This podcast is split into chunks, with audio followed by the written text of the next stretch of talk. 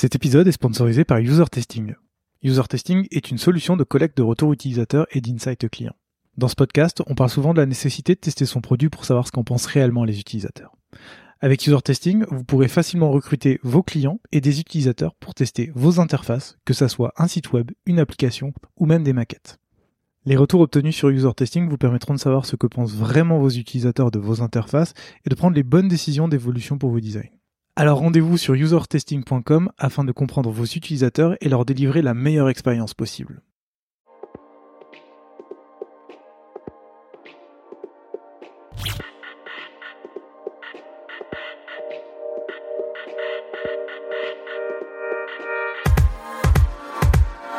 Salut et bienvenue dans Design System, le podcast qui part à la rencontre des talents du design français.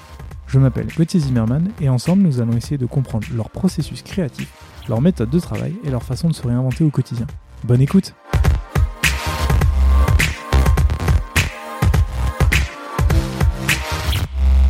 Salut Romain Salut Gauthier Euh, je suis très très content euh, d'être avec toi aujourd'hui puisque ça fait maintenant trois mois qu'on devait se voir. Puis euh, j'ai dû faire une petite pause dans les enregistrements à cause des conditions sanitaires. Et du coup, je suis très content de pouvoir enfin discuter avec toi dans cet épisode. Plaisir partagé. Super. C'est vrai qu'il a fallu attendre trois mois, c'est vrai. Ah ouais, c'était Enfin. plutôt compliqué, mais ça y est, on y est, on y tient.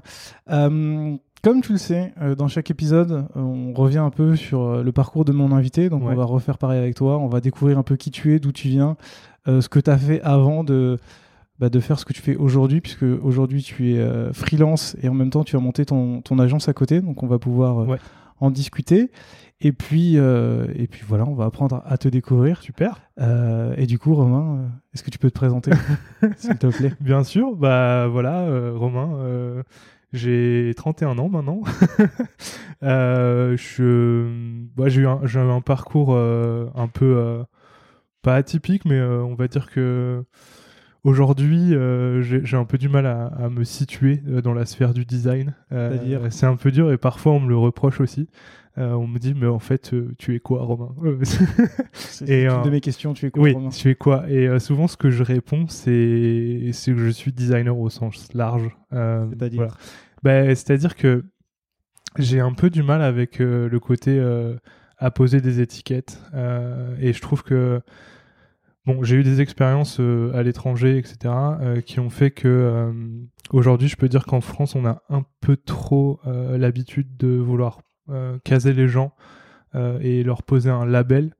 Et moi, c'est pas, c'est pas un truc que. Enfin, on va dire que j'aime bien toucher un peu à tout. Et en fait, à partir du moment où tu mets une étiquette sur quelqu'un, tu le cloisonnes vraiment dans quelque chose de particulier. Et je trouve ça un petit peu dommage. Donc, quand je dis design au sens large, ça veut dire que j'ai euh, touché au product design, j'ai touché au graphic design. Aujourd'hui, je fais un peu plus de l'illustration. Mhm. Et, euh, et je trouve ça super cool. Et j'adore, euh, bah, on va dire, passer de l'un à l'autre euh, régulièrement. quoi. Ok, c'est cool.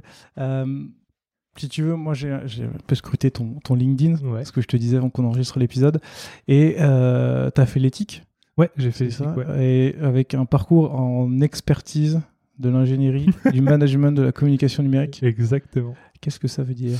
Alors, qu'est-ce que ça veut dire? Euh, C'est un terme un peu pompeux et compliqué. On, on- Effectivement. on va le dire. Enfin, euh, ça veut pas dire grand-chose.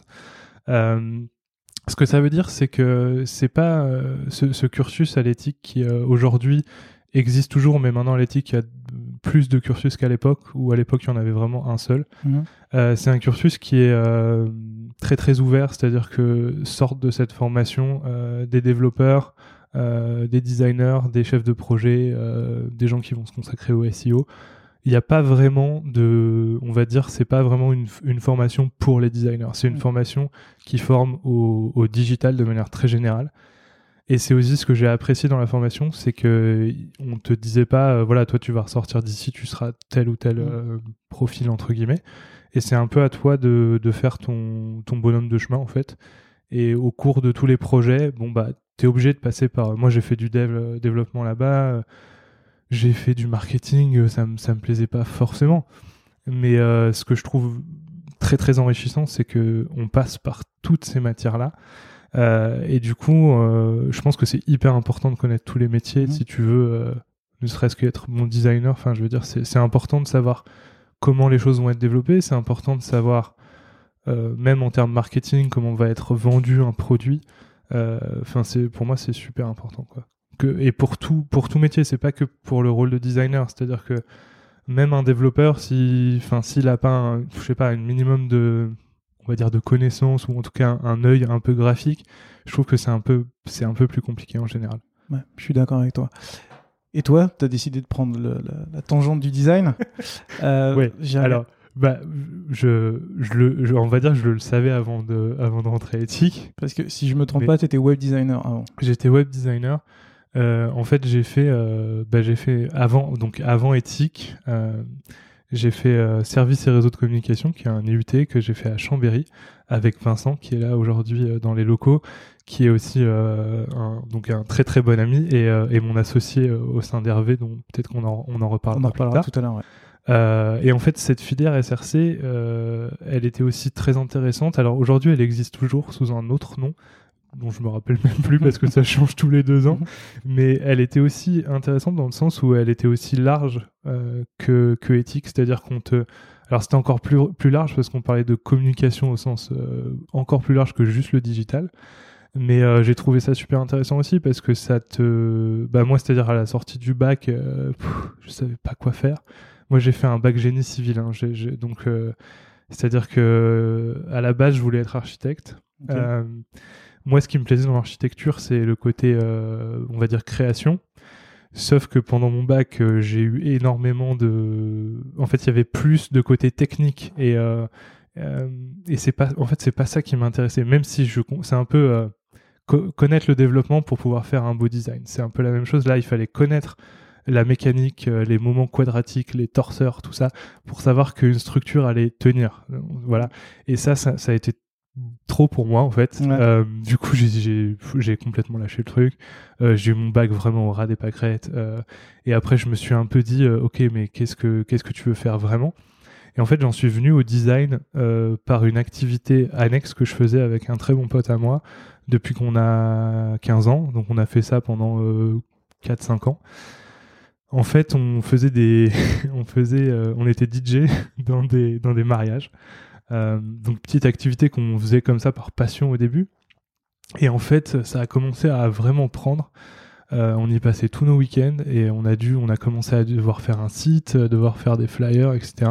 Et en fait, c'est comme ça que j'ai fait mon tout premier site que je vous montrerai jamais, qui n'est Ouais. plus en ligne. C'est mais- dommage. Mais vraiment, je suis retombé sur des maquettes euh, il y a pas très longtemps et ça, ça fait peur. Et en, en même temps, ça m'a fait plaisir de les revoir, juste parce que ben ça montre aussi une évolution. C'est, Ouais. c'est sympathique de se dire on est parti de là et aujourd'hui on en est là. Euh, parce que pour moi, on, on ne naît pas designer. Euh, moi, quand je regarde ce que je faisais au début, j'ai envie de dire mais c'est, horrible quoi. C'est vraiment euh, voilà, je pense pas qu'il ait- je pense qu'il y a des gens qui ont peut-être des prédispositions au design ou qui ont un œil plus affûté que certaines personnes. Mais pour moi, tout le monde peut être designer. Il n'y a pas de. En fait, après, c'est vraiment une éducation. Mm. C'est aussi essayer de, bah, on va dire, euh, de d'aller d'aller puiser, d'aller puiser des, inspirations un peu partout, et puis aussi d'être très observateur. Mais ça, je pense que ça vient avec le temps. Et donc tout ça pour en revenir à, au premier site créé, donc qui était pour cette, euh, donc c'était une association à l'époque. Donc on, on faisait pas du tout de bénéfices avec ça. Euh, mais du coup, ça nous a permis de monter très très vite et jusqu'à faire des, des événements à 2-3 000 personnes. Donc vraiment, on, a, on, a, on est allé jusqu'à un certain point. Et puis un, jour, on s'est quand même posé la question euh, est-ce qu'on est qu'on veut en faire notre métier? Moi, j'adorais l'événementiel. Euh, En fait, euh, mon meilleur pote, il était vraiment plus sur le son, et moi, j'étais vraiment sur la lumière. J'adorais la lumière. Je trouvais ça super intéressant parce que pour moi, c'était aussi créer une sorte de tableau parce qu'on faisait aussi un peu de son et lumière, donc c'était un, un peu moins fréquent. Mais quand on le faisait, c'était moi, c'est vraiment ce qui m'intéressait. On a mis en lumière euh, un château euh, pas très loin de, de là où on, on opérait, Trop et, euh, c'était génial. Nous, on, on a dû louer du matériel parce qu'effectivement, on n'en avait pas assez, mais on est rentré dans des trucs où je me disais, putain, visuellement, c'est génial. J'a- J'adorais l'événementiel pour, ce, pour cet aspect-là. Euh, et après, on s'est quand même vraiment posé à un moment donné, on s'est dit, bon, euh, est-ce qu'on continue là-dedans ou pas du tout? Est-ce qu'on est en fait vraiment une carrière ou pas? Et en fait, euh, ben, de par nos expériences, on a quand même réussi à pas mal discuter avec des gens qui travaillaient dans le métier. Et il y a un truc qui nous avait un peu bloqué à l'époque, c'est que, en fait, on aurait toujours été sur les routes, quoi. Mm. Euh, et je pense que c'est une vie qui peut très bien enfin être très très bien pour certaines personnes. Nous, ça nous correspondait pas trop. On n'avait pas trop envie d'être tout le temps à droite à gauche.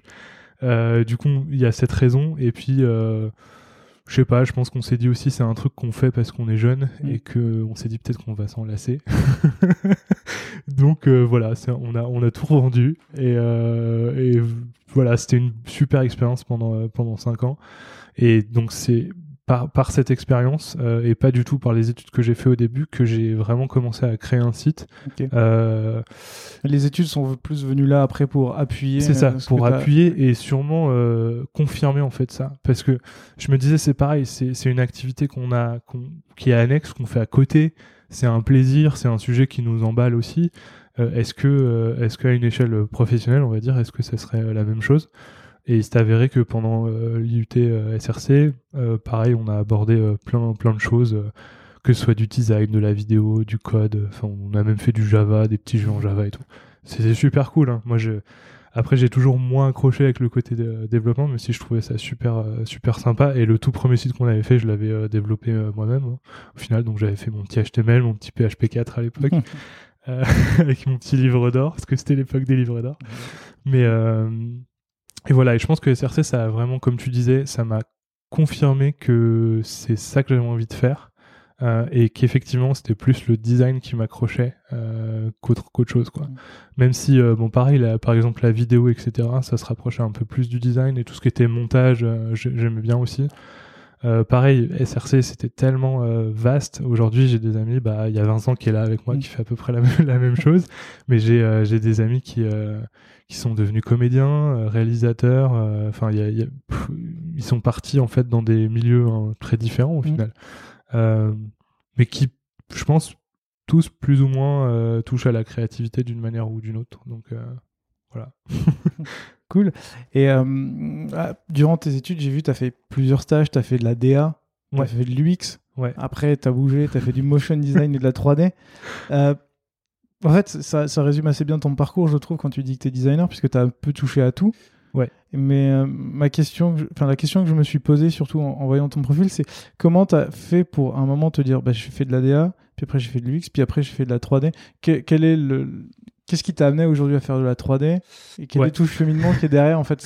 Ton parcours est très progressif. Ouais. Et aujourd'hui, j'ai l'impression que, alors, à mon avis, enfin, de, de, ce que je vois, tu es beaucoup dans la 3D maintenant. Ouais. Et en fait, en redécouvrant ton parcours, j'ai vu que tu avais fait plein de choses. Ouais, et, c'est pour ça, qu'est-ce qui, t'a, qu'est-ce qui a fait que tu es passé de créer des sites, faire de la DA et aller jusqu'à la 3D bah, En vrai, disons qu'il n'y avait, avait, rien d'écrit, ça mm. c'est sûr et certain. J'ai euh, beaucoup improvisé.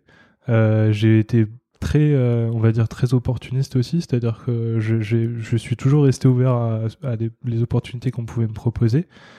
Euh, donc en fait, euh, donc après éthique, en fait, euh, j'ai fait un premier stage en, en, fin de quatrième année chez Werkstatt, qui est un studio, bah, voilà, qui est dans le digital aussi, qui, qui fait de la production de, de, de sites.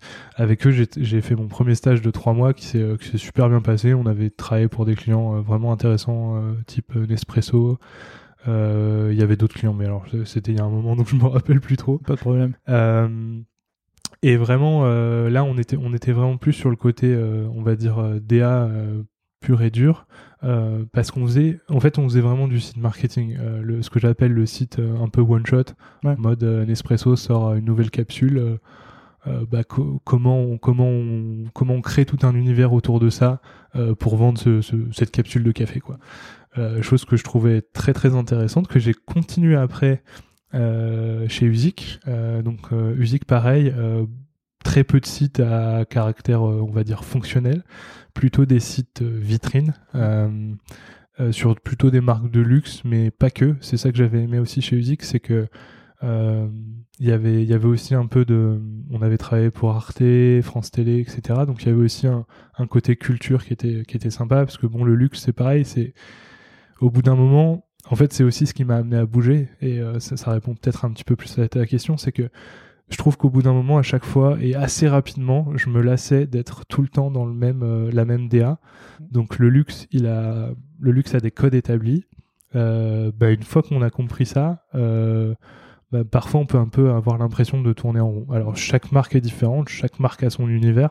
On fait pas la même chose pour Hermès ou pour pas Coraban, bien entendu.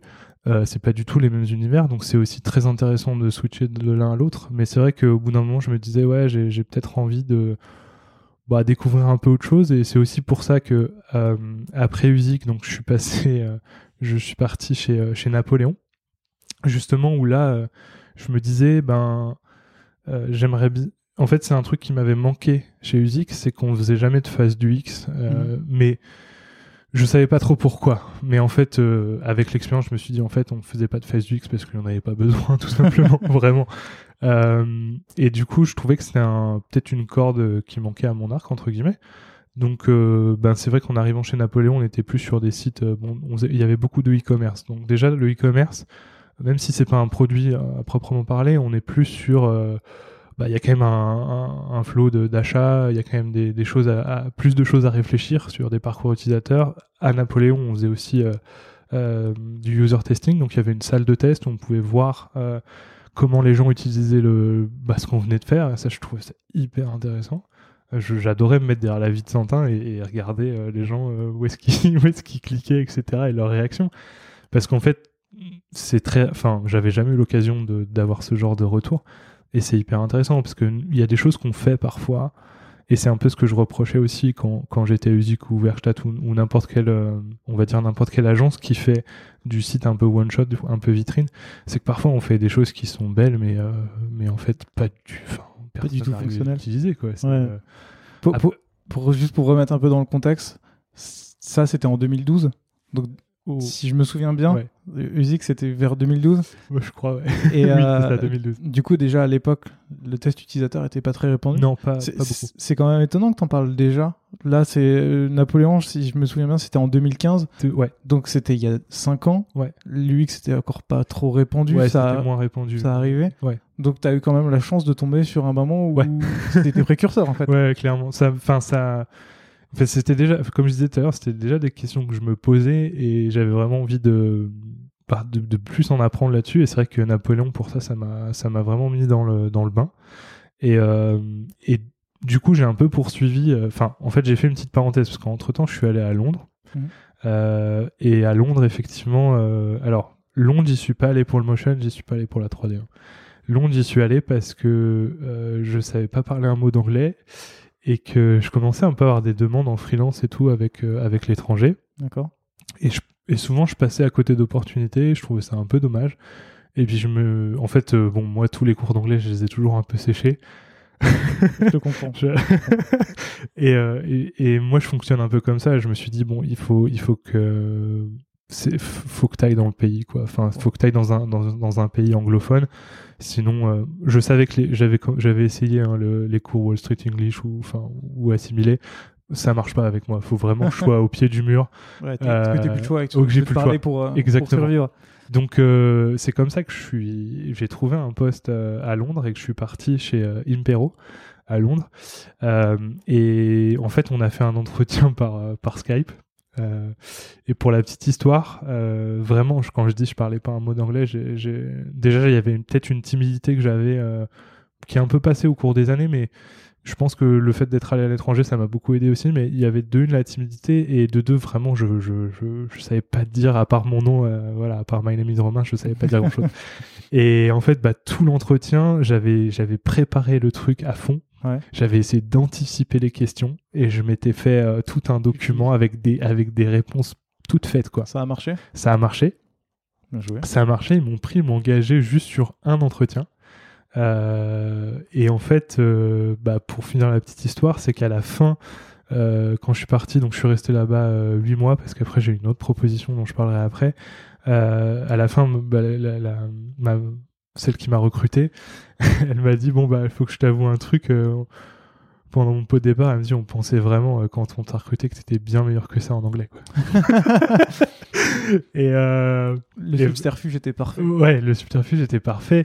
Et c'est par contre ça a été un peu difficile pour moi vraiment au tout début, ne serait-ce que pour, je pense ne serait-ce que pour s'intégrer à la vie de l'agence, le fait de, de vraiment d'être bloqué à ce point en anglais, c'était pas évident. Euh, donc les trois premiers mois, on va dire, ils étaient, euh, ouais, ils étaient un peu compliqués. Mais euh, Après, ça a été, ça a été. Je pense que c'est exactement ce que je voulais, c'est d'être confronté au, au, problème et de le résoudre au, au, fur et à mesure. Donc au début, la communication c'était vraiment compliqué. Il y a, mon boss était, mon boss était néo-zélandais. Il avait un accent Ah, que je ne comprenais mais rien du tout. Donc euh, un jour, il m'a même dit bon, écoute Romain, on va, on va se parler par par Slack. Ça Enfin, c'était pas, c'était C'est pas pas Slack, c'était autre chose. Euh, je me rappelle plus ce que c'était. Mais du coup, on s'est parlé par écrit. Mm. Euh, Bon, c'est bien pour apprendre aussi. Ouais, j'a- j'avais un peu honte sur le coup, puis je me suis dit, bah ouais, bon voilà, après j'apprends, c'est Mm. pas. euh, tant pis, hein. Euh, donc voilà, bah, cette expérience, elle a. Et du coup, au cours de cette expérience, Ouais. tu as fait du motion design et de la 3D, c'est ça? Oui, C'est là où tu as commencé à. c'est là où j'ai. Ouais, j'ai commencé à toucher. Alors, c'est pas là où j'ai commencé la 3D. Ok. Euh, parce qu'en fait, j'ai commencé la 3D quand j'étais encore à Éthique. D'accord. Euh, donc j'ai un, un ami euh, qui s'appelle Julien, euh, qui est un très bon pote, qui est, avec qui on a fait SRC aussi. Donc on c'est un peu le trio avec Vincent. Et lui, maintenant, il est réalisateur. Et à l'époque, on a créé une, une campagne. Enfin, il a créé une campagne de, de crowdfunding pour pour financer son court métrage. Et avec Vincent, on avait fait un, site à l'époque qui avait eu un award, un FWA et tout, qu'on avait vraiment fait euh, pendant notre temps libre, entre guillemets. Bon, quand on était étudiant, on avait un peu plus, donc c'était bien. Mais on avait quand même passé quelques nuits blanches à faire ça. Et dans la foulée, euh, il m'avait dit euh, Ah, ça serait cool, j'aimerais trop pouvoir visualiser mes, décors en 3D, quoi. Et moi, à l'époque, déjà, la 3D, genre, genre, enfin, c'est un truc qui m'attirait un peu. Je me suis dit Bah, tiens, vas-y, je me lance, on va essayer de faire ça dans ces 4D, quoi. Et euh, bon, je pensais que ce serait beaucoup plus rapide que ça. Ça nous a pris des nuits et des nuits entières, mais on a, on a réussi à, à faire euh, quelques trucs qu'on a d'ailleurs réutilisés après pour le site internet. Euh, et c'est vraiment là où j'ai euh, bah, démarré un pre- la première fois un logiciel de 3D. quoi. Ok, tu y allais comme ça? Parce qu'à l'époque, t'avais pas tous les tutos, tout ça? Non. À l'époque, il y avait déjà un site qui est assez connu, qui est encore reconnu aujourd'hui, qui s'appelle Grayscale Gorilla, qui est un site de tutos de 3D, enfin principalement sur C4D, euh, qui, est, qui est très très bien fait. Alors, euh, il ressemble pas du tout à ce qu'il est aujourd'hui, c'est-à-dire que c'était quand même beaucoup moins fourni, mais il y avait quand même déjà une, une communauté euh, 3D assez importante. Je me rappelle qu'à l'époque, il y avait, euh, je crois que ça s'appelait C4D Café ou un truc comme ça, euh, ou French CKD, je sais plus. Enfin, il y avait une communauté qui était plus un forum. Et euh, c'est vrai que moi, j'allais beaucoup sur ce forum parce qu'il y avait beaucoup de, de ressources et de. Vous pouvez poser des questions comme sur tout forum. Donc, euh, je me suis pas mal servi de ça. Mais c'est vrai que c'était un peu plus compliqué qu'aujourd'hui pour Ouais. trouver euh, des ressources et des réponses euh, aux questions. Euh, mais ouais, c'était enfin hyper intéressant. Moi, je me suis tout de suite plongé dedans et euh, et c'est vrai que c'était très, enfin, ça a pris beaucoup de temps aussi parce que j'en avais jamais fait. Mm. Et comme tu dis, euh, effectivement, comme il y avait moins de, on va dire, il y avait une, communauté un peu plus réduite, bah, c'était pas évident. Mm. Mais c'est aussi ce qui m'a permis, on va dire, de de rencontrer des problèmes et de les résoudre un peu par moi-même et euh, ce qui a fait que bon voilà j'ai réussi à à apprendre des techniques par moi-même et qui aujourd'hui sont bien ancrées Ouais, J'imagine. Ouais. Parce que pour être totalement transparent avec toi, pour préparer cet épisode, du coup, puisque j'ai eu un petit peu de temps pendant le confinement, j'ai essayé de me mettre à Blender. Ouais. Et, euh, et c'est galère. hein. C'est galère. Et pourtant, et pourtant aujourd'hui, t'as plein de gens euh, sur Internet qui peuvent t'aider, t'as plein de tutos, mais du coup, j'imagine même pas. C'était en quelle année que Euh, alors euh, Là, ça fait appel à la mémoire. bah, ça devait être à peu près en même temps que que- ça devait être en 2000, euh, 2012 je pense ouais Ouais, donc, euh, 2012 un petit moment déjà. Ouais. et, euh, et pour être totalement franc avec toi, euh, j'essaye aussi de me mettre à Blender et j'ai beaucoup de mal. Ah, ouais, bon, après, moi, j'ai pas les automatismes Ouais. de CKD. Donc non, mais c'est vrai, que ouais. c'est vrai que c'est dur de passer d'un logiciel à l'autre, je trouve. euh, Enfin, surtout dans la 3D, on va dire. euh, tout ce qui enfin par exemple euh, moi je suis passé de Sketch à Figma euh, on va dire que C'est un copier-coller donc Mm. il y a eu zéro problème mais en tout cas euh, sur des logiciels un peu plus complexes sur euh, que ce soit sur de la 3D ou du montage vidéo c'est vrai qu'il y a des, des, réf- des logiques qui sont Qui un sont peu changées d'un logiciel à l'autre et c'est pas pas évident même si faut noter que la dernière version de Blender ils ont quand même fait beaucoup de d'efforts Mm. euh, pour s'aligner sur des standards euh, qui parlent un peu à tout le monde là où avant euh, il y avait quand même des comportements déjà qui étaient anti-UX et euh, bon, qui était vraiment pas euh, inné quoi. pour, pour, pour, remettre dans le contexte pour les personnes qui qui font pas de 3D, Blender c'est un logiciel open source Ouais. pour faire de la 3D qui a été euh, qui, qui a petit paquet d'années déjà. Ouais, qui existe depuis ouais, vraiment Qui a- longtemps. Ouais. Qui a changé, qui est passé dans une nouvelle version où ils ont refait toute la toute l'interface pour que ça. ce soit plus simple à utiliser. Mm. Et à côté, CKD, c'est le logiciel professionnel de 3D. Ouais, ouais, c'est ça. Exact. Ouais, on va, on va dire ça. Et en fait, c'est c'est un des logiciels. Alors, dans, dans l'univers de la 3D, il y a plein de logiciels qui sont souvent utilisés pour des industries différentes. Mais euh, à noter, euh, bah voilà, il y a, il y a Cinema 4D, euh, il y a 3ds Max, il y a Maya, euh, voilà, qui sont un peu, on va dire, les trois gros piliers en termes de payants. Euh, et après, effectivement, il y a Blender. Alors Blender, pendant, on va dire, pendant pas mal d'années, il a été un peu, euh, c'était un peu l'outsider, etc. Et en fait, effectivement, depuis cette version 2.8, euh, il a mis un peu un gros coup de pied dans la fourmilière et il est arrivé avec une version euh, vachement plus accessible Ouais, je- et très très puissante en fait et euh, qui on a l'impression qu'ils ont vraiment pris un boost phénoménal depuis la dernière version et ce qui fait qu'en fait l'industrie est un peu en train de changer il y a plein de gens qui alors il y a les nouveaux arrivants qui forcément et je leur conseille mais mille fois de commencer sur Blender Mhm. euh, plutôt que de s'embarquer sur un C4D etc parce que déjà de une Blender il, il évolue euh, effectivement comme, comme je disais à une vitesse folle et, euh, et puis bon bah c'est gratuit quoi enfin, il y a une communauté euh, Incroyable. incroyable, Ouais. incroyable. C'est, vraiment fou, ouais. On revient sur, sur ton parcours. Ouais. Euh, On s'est perdu. après Londres, tu pars à New York. C'est là où tu fais de la 3D, euh, en- on Ouais. va dire professionnellement parlant. C'est là où. Alors, même pas. En fait, donc je reviens un tout petit peu à Londres et après on repart à, on repart à, à New York. Mais du coup, à Londres, euh, ce qui s'est passé, c'est que je travaillais. euh, donc, je travaillais. euh, ce qu'il faut savoir, c'est la boîte où j'étais, Impero à Londres. On va dire que c'était plus une boîte de. Ils faisaient du digital, mais ils faisaient aussi beaucoup de publicité à proprement parler, mais toujours pour le digital. Donc, il y avait pas mal de création de visuels bah, pour les réseaux sociaux ou pour ce genre de choses. Et en fait, on travaillait pour un, client, donc pour, euh, bah, Lint, euh, les chocolats. et en fait, euh, on faisait, des, visuels pour les réseaux sociaux. Et en fait, hein, au bout d'un moment, ils se sont aperçus que bon, on n'avait plus assez de visuels pour une campagne. Et en fait, au lieu de réorganiser un shooting, moi j'avais dit bon bah écoutez euh, je veux bien qu'on essaye de moi je veux bien essayer de remodéliser alors c'était pour Lin pour les Lindor donc les petits chocolats ronds là Mm. que personnellement je déteste mais bon c'est pas grave c'est pas la question. Et euh, je m'étais proposé de dire bah écoutez ça serait cool pour le social qu'on essaye de refaire des petits visuels en 3D donc je m'étais dit bah on va recréer les, les petits bon- enfin une sorte de petits bonbons en fait. Il y a le chocolat qui est enrôlé- en- enrobé dans un, un petit packaging de bonbons Mm. Euh, recréer ça et recréer les, les boîtes aussi qui ont une forme un peu particulière donc on avait demandé aux clients toutes les sources et euh, bah c'est là je me suis un peu alors j'avais pas retouché la 3D depuis euh, la- depuis l'expérience dont je parlais avec avec Julien quand j'avais fait ses, ses décors pour son court métrage Donc là, chez, chez une période, c'était en 2016. ouais c'est c'était en quatre ans 2016 après. ouais donc quatre ans après j'avais alors quand je dis j'avais pas retouché c'est faux j'avais peut-être retouché vite fait euh, pour, euh, pour pour m'amuser mais vraiment euh, j'avais j'avais pas eu beaucoup de temps vraiment pour me remettre dedans. Donc là je me suis dit ok euh, je propose ça mais je suis même pas sûr que je, sois capable de le faire. Euh, c'est un truc que j'ai beaucoup fait ça. Euh, de se dire euh, ok je, je fais ça je sais pas du tout comment je vais le faire mais tant pis c'est juste que encore une fois c'est juste pour me mettre au pied du mur et me dire bah débrouille-toi quoi. Tu, tu, tu peux je pense que tu peux y arriver. Après je voilà je je m'embarquais pas non plus c'est pas si c'était un projet où il y avait énormément de pression non plus quoi.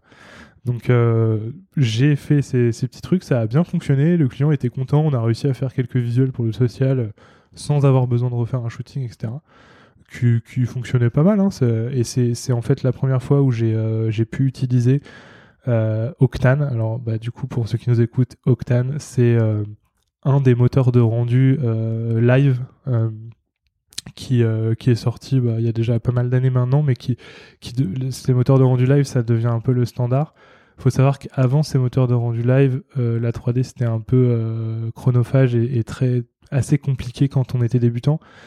Euh, tout simplement parce qu'on ne voyait pas ce qu'on faisait et quand on voulait voir le résultat, on cliquait sur un bouton de rendu et on attendait euh, bien 15 minutes avant de voir si c'était bien ou pas. Euh, et je pense que le live render, ça a aussi changé complètement. Enfin, je pense que ça ouvre la 3D à beaucoup plus de monde. parce que ben on est comme dans Photoshop quoi tu c'est-à-dire vois on fait un truc tu vois ce que tu fais Et euh, quand tu modifies une light, une texture, un machin, t'as pas besoin d'attendre 15 minutes pour savoir si c'est si c'est bon ou pas quoi. Donc effectivement, ça ça change tout quoi. C'est vraiment euh, ça devient euh, beaucoup plus approchable. Et donc c'était la première fois que je pouvais utiliser ça. Donc il m'avait acheté une licence Octane et tout. J'étais j'étais super content. Il m'avait même acheté un ordi pour pouvoir parce qu'il Royal. faut savoir que c'est tous ces tous ces euh, tous ces moteurs de rendu live, ils demandent des puissances de calcul euh, au niveau des cartes graphiques qui sont assez importants. Donc on- c'est très compliqué de faire ça sur, un- sur- même sur un Mac pour l'instant. Pour, pour le très coup, fermé. Blender a bien travaillé. Blender Moi, a super bien travaillé. faire tourner sur mon Mac, serait-ce que pour tester. et même sans avoir une bonne carte graphique, Ouais. ça marche plutôt bien. Donc c'est vrai que c'est en train d'évoluer, euh, mais en tout cas il y a eu tout- toute une période où il fallait quand même une, une machine de compète Ouais. pour pouvoir faire tourner le truc. Donc effectivement, euh, bah, première expérience avec Octane et, et re- j'ai remis un, un vrai pas dans la 3D à ce moment-là. Et c'était vraiment cool. J'ai, effectivement, je, je disais que j'ai fait du motion aussi euh, chez eux parce que bah, vu que je faisais un peu de 3D et que je leur avais dit que je faisais du motion, ils ont dit ah bah tiens. euh. Alors quand j'ai fait du motion, on- j'ai fait beaucoup de bannières, donc ça c'était un peu un peu chiant. Mais euh, j'ai, j'ai pu aussi faire des bannières un peu plus plus, c'est-à-dire euh, euh, des bannières qui, ont, qui étaient affichées lors d'événements, surtout donc pour un opérateur téléphonique qui s'appelle O2 euh, aux États-Unis, enfin O2, et aux États-Unis pardon, à Londres En Angleterre. En Angleterre. Et euh, donc c'était souvent pour des concerts à, euh, O2 Arena qui est à Londres. Et euh, du coup c'était des, des bannières un peu gigantesques qui étaient euh, censées être affichées pendant des, des, des concerts, etc. Donc c'était pas la petite bannière un peu chiante que tu fais. voilà. Donc Pas la petite bannière de pub Ouais, sur un site internet c'était un, un tout petit peu plus intéressant, on va dire. C'est Ouais. pas non plus la folie, mais, mais voilà. Donc j'ai pu faire un peu de motion aussi là-bas. Et donc après, bah alors repartons, enfin partons pour New York. De l'autre côté de l'Atlantique, allons-y. C'est ça. Et, euh, et là-bas, donc, bah, en fait, au tout début, euh, j'ai pas du tout fait de 3D, j'ai pas dit que j'en faisais. Euh, donc, pourquoi, pourquoi être parti à New York, peut-être si Vas-y, je t'en prie, je te, je te pose ma question. c'est- Ok, c'est juste que euh, bah donc ça faisait huit mois, ouais c'est ça, huit mois que j'étais à Londres et donc j'ai une une amie qui s'appelle Justine qui était chez Weno, donc une agence euh, donc qui venait de s'implanter il y avait pas très très longtemps à New York. Ça faisait un moment qu'ils étaient qu'ils avaient déjà un bureau euh, à Reykjavik en Islande et à San Francisco. Et ça faisait peut-être, euh, on va dire, moins d'un an qu'ils avaient démarré un bureau à New York. Et elle me dit, bah, Romain, si tu veux bouger, bah, Weno recrute à New York. Alors moi, je connaissais pas trop Weno, mais, mais en fait, quand j'ai commencé à regarder un peu tout ce qu'il faisait, c'est- enfin, c'était assez hallucinant. Euh, Il y avait des projets de ouf et tout, donc j'ai dit, bah, euh, vas-y, euh, j'arrive. Très bien fait. donc voilà, c'est comme ça que je me suis retrouvé, euh, bah, que je me suis retrouvé à- chez Weno à New York. Euh. Bon, déjà, il y a- il y a- en huit mois, j'avais déjà pris un peu plus de confiance en anglais, donc de ce côté-là, c'était quand même beaucoup plus fluide, donc euh, c'était cool. J'y suis allé beaucoup plus serein aussi. Euh, et voilà, donc c'est comme ça que j'ai ouais, j'ai débarqué là-bas. Ok. Et donc là-bas, tu t'avais pas débarqué pour la 3D, tu faisais quoi Non, euh, je, Toujours de la DA Ouais, tou- toujours la DA. Euh, ce, qui- ce qui m'a plu aussi dans à Ueno, mais je- c'est pas forcément pour ça que j'y suis allé, mais il y avait quand même beaucoup plus d'approche d'approche euh, produit aussi. Donc euh, encore une fois, je pouvais à la fois me resservir des choses que j'avais appris en termes de DA, que ce soit chez Usig, chez Werkstatt, etc. Mais aussi euh, mettre un peu en application plus des principes UX euh, que j'avais pu apprendre bah, chez Napoléon notamment. Et euh, alors eux en fait ils font, enfin je, je, je sais pas, trop- enfin ça a un peu évolué aussi depuis, mais euh, ils faisaient pas du tout la, la différence entre designer et UX designer. Mhm. Euh, pour eux, bah, c'est un peu là que j'ai appris le terme product designer, euh, qui, qui est un peu l'alchimie, on va dire, des deux. Et c'est un truc que j'ai toujours, enfin, j'ai toujours trouvé bizarre aussi de, je sais pas, de séparer les deux. Je- J'entends bien que sur certains projets, ça peut être sympa d'avoir une équipe qui est dédiée à l'UX et une équipe qui est dédiée à lui.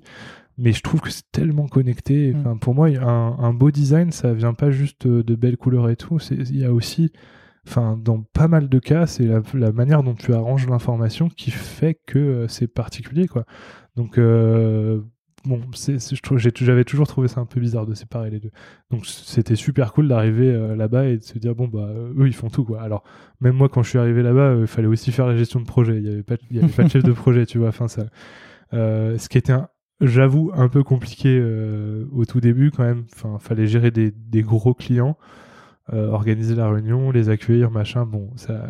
Une fois encore, t'as appris à la dure. ouais, j'ai encore une fois, j'ai un peu appris à la dure. Ça, ça m'a fait un, on va dire un peu mal, mais au final, c'est, c'est un peu la, je sais pas. En tout cas, avec moi, c'est ce qui marche le, le mieux. Et après, bon bah voilà, ça s'est super bien passé. Et effectivement, ben, à un moment donné, euh, en fait, ce qui a un peu déclenché l'élément 3D à Weno, c'est euh, on avait un peu de temps, une sorte de temps mort entre des projets.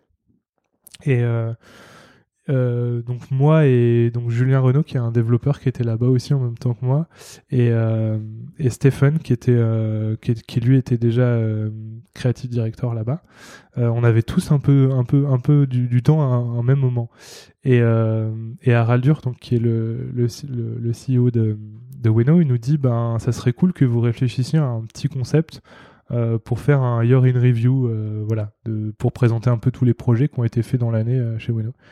Et du coup, bah, on s'est posé genre deux heures dans une salle et puis on a commencé à délirer sur, sur des concepts. et puis, je sais pas, en, de fil en aiguille, on s'est dit, ah, ça serait trop cool qu'on puisse représenter une petite maison, enfin, ou un petit bureau qui représenterait Weno, où on pourrait retrouver tous les gens de Weno et leur parler, etc voilà, on s'est un peu chauffé là-dessus. Euh, Julien, le développeur, lui, il était euh, déjà à fond euh, dans. Enfin, je dis développeur et son titre, c'est plus Creative Technologies, donc beaucoup plus axé. Déjà une très bonne vision design et plus axé sur tout ce qui est technologie WebGL, etc.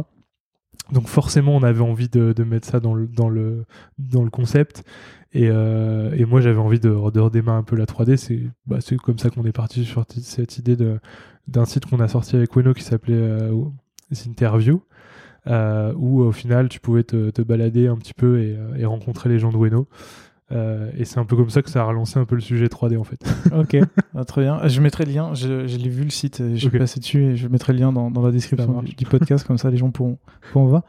Et du coup, ça t'a donné envie de refaire de la 3D c'est pour ça que t'es parti? T'es revenu en non. France Ça n'a rien à voir? Non, ça n'a rien à voir. Alors, ça m'a donné envie de refaire de la 3D, oui. Euh, la visibilité de Weno m'a permis aussi d'être contacté euh, sur des sujets 3D. Euh, parce que bah, Weno, ils ont, ils ont énormément de followers sur Dribble. Moi, pendant mon expérience à Weno, euh, j'ai pu poster des choses en 3D sur Dribble via leur, leur compte. Mhm. Et forcément, ça ça m'a ramené aussi plein de, bah, plein de contacts derrière, des gens qui me contactaient pour avoir des, des choses en 3D. Donc c'est un peu comme ça aussi que ça a lancé un peu la machine 3D. Quoi. Alors après, pourquoi j'ai quitté, j'ai quitté New York et j'ai quitté Weno bah déjà, il y a un, on va dire c'est plus un facteur de, de vie, c'est-à-dire que moi je suis pas tombé amoureux de New York. euh, c'était un peu trop gros pour moi comme ville. Euh, je crois que Paris c'est un peu mon maximum. Quand je suis revenu à Paris c'était un peu le petit village quoi. enfin j'exagère vachement mais c'est vrai que New York j'ai pas trop accroché. Alors au début j'ai détesté euh, et je pense qu'à la fin vraiment à la toute fin j'ai commencé vraiment à plus aimer, mais je savais que c'était quand même au fond de moi pas pas forcément fait pour moi euh, ce genre de grande ville. Euh, mais c'est vrai que je pense que, enfin en tout cas de mon expérience, j'ai appris à connaître la ville et plus j'ai appris à la connaître et mieux ça allait. Mais je savais bien qu'au fond, euh, voilà, je serais je serais mieux à Paris. Et puis bon voilà, moi ma copine elle est chef, elle est venue avec moi, elle est venue avec moi à Londres et ensuite elle est venue avec moi à New York. Euh, et euh, on va dire qu'à Londres, niveau bouffe, c'était déjà un peu plus compliqué, mais à New York, c'était euh, bon voilà c'est pas le pays de la, de la gastronomie. Euh, je pense que elle ça, ça lui a beaucoup manqué et moi aussi. Bon moi je suis pas chef mais en tout cas j'aime bien manger. Et, euh, je, je t'avoue que là-bas c'est compliqué. On va dire que ça c'est un peu plus annexe mais quand même c'est important. C'est juste pour dire que le cadre de vie me et nous correspondait pas forcément et après, la deuxième raison, c'est aussi que, ouais, au, au, niveau des projets, à un moment donné, il y, a, eu une petite baisse aussi. Euh, voilà, je m'ennuyais peut-être aussi un petit peu. Et puis j'avais, je pense qu'au fond, pendant toutes ces années en agence, euh, j'ai toujours fait du freelance à côté. Et je me suis dit à un moment donné, bah, je sais pas, j'en ai un peu marre euh, qu'on me dise quoi faire entre guillemets. Puis j'ai peut-être un peu aussi envie de faire mon propre truc, quoi. En tout cas, d'essayer. Et euh, c'est pour ça que je suis revenu en France et je me suis tout de suite, euh, bah, tout de suite remis en freelance. Euh. Et puis j'avais déjà quelques contacts. J'ai recommencé. Il y avait Valentin qui est qui un des fondateurs de, de Specify qui m'avait contacté de par éthique parce qu'il a fait éthique aussi. et qui m'a dit ah on monte un nouveau produit machin et c'est un peu comme ça que qu'on s'est rencontrés je dit euh, alors à l'époque pour la petite histoire il y avait le site de Pitch qui était sorti entre temps le tout premier site de Pitch où il y avait de la 3D et tout et on s'était dit ouais le style est cool machin ça serait ça serait bien de bah, d'essayer de faire un truc en 3D et c'est comme ça qu'on est reparti là, dedans et c'est vrai qu'après euh, niveau budget on n'était pas illimité donc il fallait qu'on essaye de faire un truc euh, un peu un peu condensé on va dire. Et c'est un peu ce qui a amené l'histoire des mains qu'on a utilisées sur Specify c'est qu'en fait euh, on s'est dit ouais mais modéliser des, des, persos ça va être ça euh, trop long quoi. On, ça va pas le faire. Du coup on s'était dit bah non bah en fait on n'a qu'à juste faire les mains en fait. On voulait montrer le côté collaboratif et, humain. On s'est dit bah il y a pas besoin de faire tout le perso on met juste des mains et puis c'est bon. C'était un peu l'histoire derrière ce, truc là donc c'est un peu comme ça qu'en revenant bah effectivement c'est l'un des premiers projets sur, lesquels j'ai travaillé. Puis après ça s'est un peu enchaîné de manière euh, assez naturelle euh, voilà. Ok. tu, tu m'as un peu euh, pris mon intro. Pardon. aucun problème. Ça, mais ça m'arrange aussi. Du coup, j'avais noté un peu les entreprises pour lesquelles tu as travaillé pour Ouais. faire de la 3D. Donc, il y avait Specify, qui est un Ouais. outil pour maintenir son design system, c'est ça qui t'a d'ailleurs valu euh, le droit d'être en homepage de Dribble maintenant. Grâce, Ouais, grâce au travail que tu as fait ouais, là-bas. ouais. J'étais le premier étonné et je je l'avais même pas vu parce que j'avais pas forcément de contact avec Dribble hein, pour, pour ce truc-là. Et, euh, et en fait, vu que c'est sur la home euh, bah, non connectée, Non connectée, et, ouais, ça, et que j'y suis, enfin, je suis tout le temps connecté à Dribble, mais je l'avais même pas vu. C'est quelqu'un qui me l'a dit. Il me dit ah, euh, il y a ton, il y a ton visuel en home et tout. Donc je me déconnecte, j'y vais. Et je pensais vraiment que c'était quelque chose de tournant qui faisait vraiment. En qui- fait, pas du tout. Et en fait, pas du tout. Donc bon, Il, y, je. il y est toujours. Il y est toujours, ouais. Je, je suis retourné hier pour vérifier. Il y est toujours. C'est Euh, t'as bossé sur d'autres projets comme Maze, qui est un outil de recherche utilisateur. Ouais. T'as bossé pour Launcher Ouais, aussi, ouais. et euh, récemment pour Zenly. Ouais. Où t'as refait, euh, où tu, tu es une des personnes qui a refait Ouais. euh, leur euh, homepage où où il y a de l'animation 3D dans tous Ouais, les sens. ça va dans tous les sens. ouais. quand t'as commencé la 3D en 2016, est-ce que tu t'attendais à ce qu'il y ait tout cet engouement? Parce qu'aujourd'hui, il y a une hype incroyable autour Ah, de la c'est 3D. fou. C'est fou. Euh, non, en vrai, j'ai jamais pensé. Ouais, il y avait- Euh, À ce moment-là, c'était plus pour le fun. Ouais, c'était vraiment plus pour le fun. J'ai jamais pensé que je m'étais je, vraiment jamais mis dans l'idée que ça deviendrait forcément une trend ou quelque chose à un moment donné. Euh, et, je, et je pense que en fait la trend qui est qui s'est produite, pour moi, je l'explique par plusieurs raisons. Tout à l'heure, je parlais de, de des logiciels de 3D qui viennent de plus en plus ouverts et euh, du live rendering qui permet aussi euh, ben, à tout un chacun peut-être de- de- d'aborder la 3D de manière plus sereine. Je pense que ça, ça a beaucoup participé au fait que la 3D euh, évolue et se retrouve aujourd'hui dans, le- dans le digital en termes d'illustration. Parce que bon, la 3D, ça existe depuis très longtemps dans plein de secteurs, hein. mais c'est vrai que dans le web, on l'avait pas trop trop vu. En tout cas, on la voyait plus dans l'expérimentation, enfin, ou des sites expérientiels, avec le WebGL qui, qui est là depuis déjà un, un moment. hein. Mais euh, dans le côté illustratif, pas trop. Et là, c'est vrai que là, depuis, euh, on va dire, euh, je sais pas, ça fait peut-être deux ans que ça a commencé et que, et bon, voilà, c'est toujours le cas. Après, moi, je fais toujours très attention avec les, les trends. C'est que, bon, bah voilà, pour l'instant, c'est la 3D. Euh, bah, je sais pas si on se reparle dans deux ans, ça se trouve, ça, ça sera Mhm. plus ça. C'est vrai que j'ai plein de clients à chaque fois qui, qui viennent et qui me disent ouais on, on veut de la 3D, on veut de la 3D. Je dis on, on va déjà parler de ce que vous faites et de ce que vous voulez vendre avant de dire on veut de la 3D parce que je, en fait pour moi la 3D c'est juste un, un on va dire c'est un outil et effectivement c'est un style bien entendu mais euh, je me dis parfois c'est pas toujours la meilleure euh, option entre guillemets. Ouais. Mais c'est vrai que je pense qu'il y a donc il y a eu ça et il y a eu aussi euh, bah je pense qu'il y a eu un ras-le-bol de l'illustration flat design euh, Et là, depuis un qui bon était moment. installé depuis un bon bon moment. Et je sais pas il y a, il y a eu une sorte de et pour moi ça enfin je sais pas il y a une évolution qui se fait aussi avec des tendances. C'est à dire que si on reprend un peu l'historique euh, je vais prendre euh, de l'iPhone par exemple d'Apple où on était sur un truc euh, très skeuomorphisme etc avec des icônes très réalistes un peu en 3D après on est passé sur un truc totalement flat où on a perdu bah, toute cette euh, on va dire euh, toute cette profondeur euh, et c'est une tendance qui est restée pendant pas mal d'années. Ouais. Et je pense que là, on avait besoin d'un petit retour à quelque chose de plus palpable, entre guillemets. Et je pense que la 3D a apporté ça. Et euh, mais en même temps, elle a apporté ça peut-être avec un, un peu une nouveauté qui est un truc un peu aussi moins, on va dire, moins lourd ou peut-être moins réaliste qu'à l'époque. Euh, un style un peu nouveau, un peu plus léger, quoi, qui, qui faisait du bien.